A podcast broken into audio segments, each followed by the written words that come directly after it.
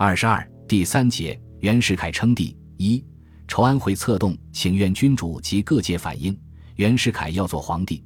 这是不久前革命党人所做的预言，许多人还半信半疑。但局势的发展比预想的还要快。一九一五年夏季的北京政局动荡不定，二十一条交涉刚刚结束，共和不适于中国国情之类的流言便不胫而走，哄传一时。而且很快传播到海内外，无风不起浪。社会上的流言实际上是袁世凯为发动帝制运动而制造出来的。当时各省将军、巡按使及师旅长等要人被赵陆续进京觐见。袁垂询政情时，常常问：“外间均谓共和不宜于中国，汝意以为如何？”各文武官吏除少数吐露拥护共和之意外。大都迎合原意，表示非改变国体不可。奉天陆军二十七师师长张作霖觐见时，还痛陈国家安危系于我大总统一人。袁氏不仅未加责备，而且一再赐以贵重衣物。江苏将军冯国璋在北洋将领中辈分最老。进京后，段芝贵等人推他向袁世凯劝进。冯于六月二十二日觐见袁世凯时说。外间传说大总统欲改帝制，请誉为密事，以便在地方上着手布置。袁答道：“你我多年在一起，难道不懂得我的心事？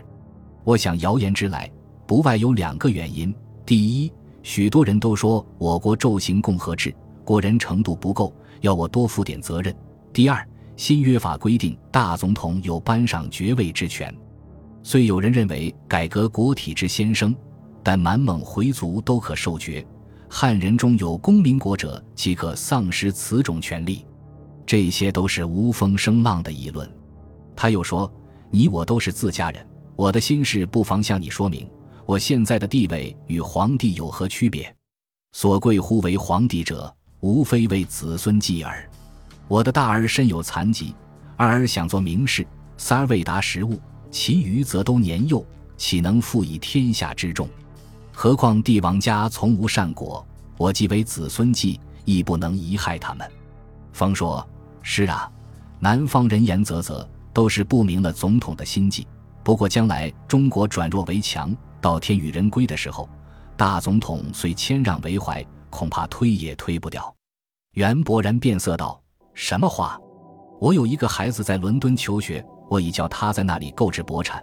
倘有人再逼我，我把那里做我的兔球。”从此不问国事，袁世凯喜用权术，所言所行真假难辨，以至于他长期相处的心腹大将也不是都能猜到他的心思。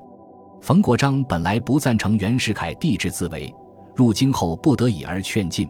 听到袁不肯做皇帝的谈话后，立即转告梁启超。前此，梁启超见国体问题以泪骑虎，于一九一五年四月请假南下省亲时。曾给袁世凯写过一封信，说：“我大总统何苦以千金之躯为众矢之鼓，设磐石之安，救虎尾之危，挥魁祸之心，偿还府之志。启超诚愿我大总统以一身开中国将来新英雄之纪元，不愿我大总统以一身做过去奸雄之结局。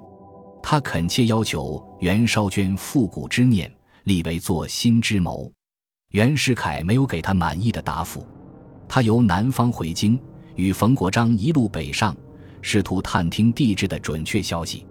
他得到袁对方的讲话后，便认为袁政府将改行帝制的事或许近期不会发生。但为时未久，八月三日，袁政府机关报《亚细亚日报》发表了宪法顾问古德诺的一篇文章，题目是《共和与君主论》。东京报纸。八月十一日和伦敦《泰晤士报》九月九日都先后转载了。古德诺曾于一九一四年二月发表过《总统制与内阁制之比较》一文，极力主张改行总统制，建立稳固强硬之政府。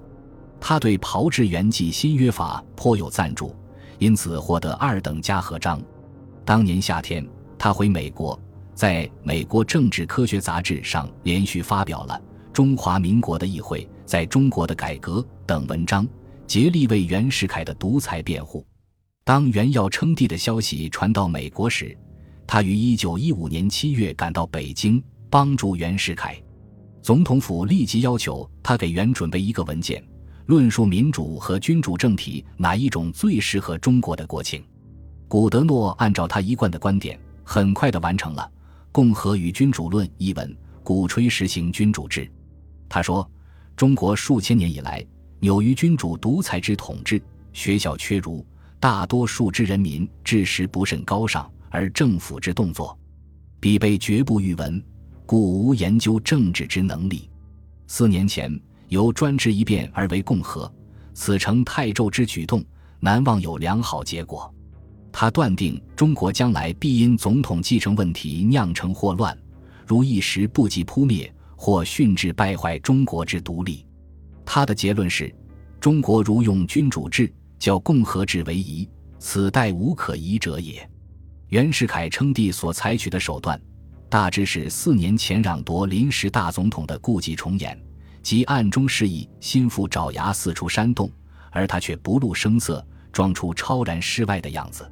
在古德诺文章发表的同时，内史兼内史下寿田转告杨度说，袁世凯打算让他出面组织一个推动帝制的机关。杨度与袁克定关系十分密切，曾吹捧袁克定是当代的唐太宗李世民，而自比于谋臣房玄龄、杜如晦。本来他早已预闻帝制密谋，得悉袁世凯的旨意后，即于八月初到总统府觐见，由夏寿田陪同。当谈及军宪问题时，杨说：“你组织一个机关鼓吹。”袁假惺惺地说：“不可，外人知我们关系，以为我所指使。”杨故作正色说：“杜主张军宪事有余年，此时如办军宪，杜是最早之人，且有学术自由，大总统不必顾虑。”他又反复推论，辞气颇激昂。最后，袁说：“你可与少侯孙玉云子等谈谈。”杨退出，便赶忙串联了孙玉云、李谢和、胡英、刘师培及严复，于八月十四日联名发起成立筹安会。孙、李、胡、刘四人都曾参加过同盟会，是名噪一时的革命党。刘师培于清末以便捷投靠两将总督端方，充当密探，因志行挥洒，为知识界所不齿。一九一三年，他应山西都督阎锡山之邀。充当都督府高等参议，次年由言举荐给袁世凯，入京担任总统府资议、参政院参政等职。其他三人原是国民党的知名人士，二次革命后公开辩解，倒在原政府一边。原党特地选定这些人发起筹安会，不是偶然的，其目的无非是要表明恢复帝制并不是北洋一派的私意，而是全国各界的共同主张。就是过去的革命党人也改变了调子。杨度用了许多手段，把严复列为发起人。严复是一位学贯中西的大名流，清末主张君主立宪。民国成立后，并不反对袁世凯做总统。袁世凯对严复也颇重视，先任命他为京师大学堂总办，不久辞职，又先后被聘为总统府高等顾问、约法会议议员、参政院参政等职。严复列名筹安会，使袁世凯极为欢悦，但严复却不肯动笔鼓吹、推波助澜。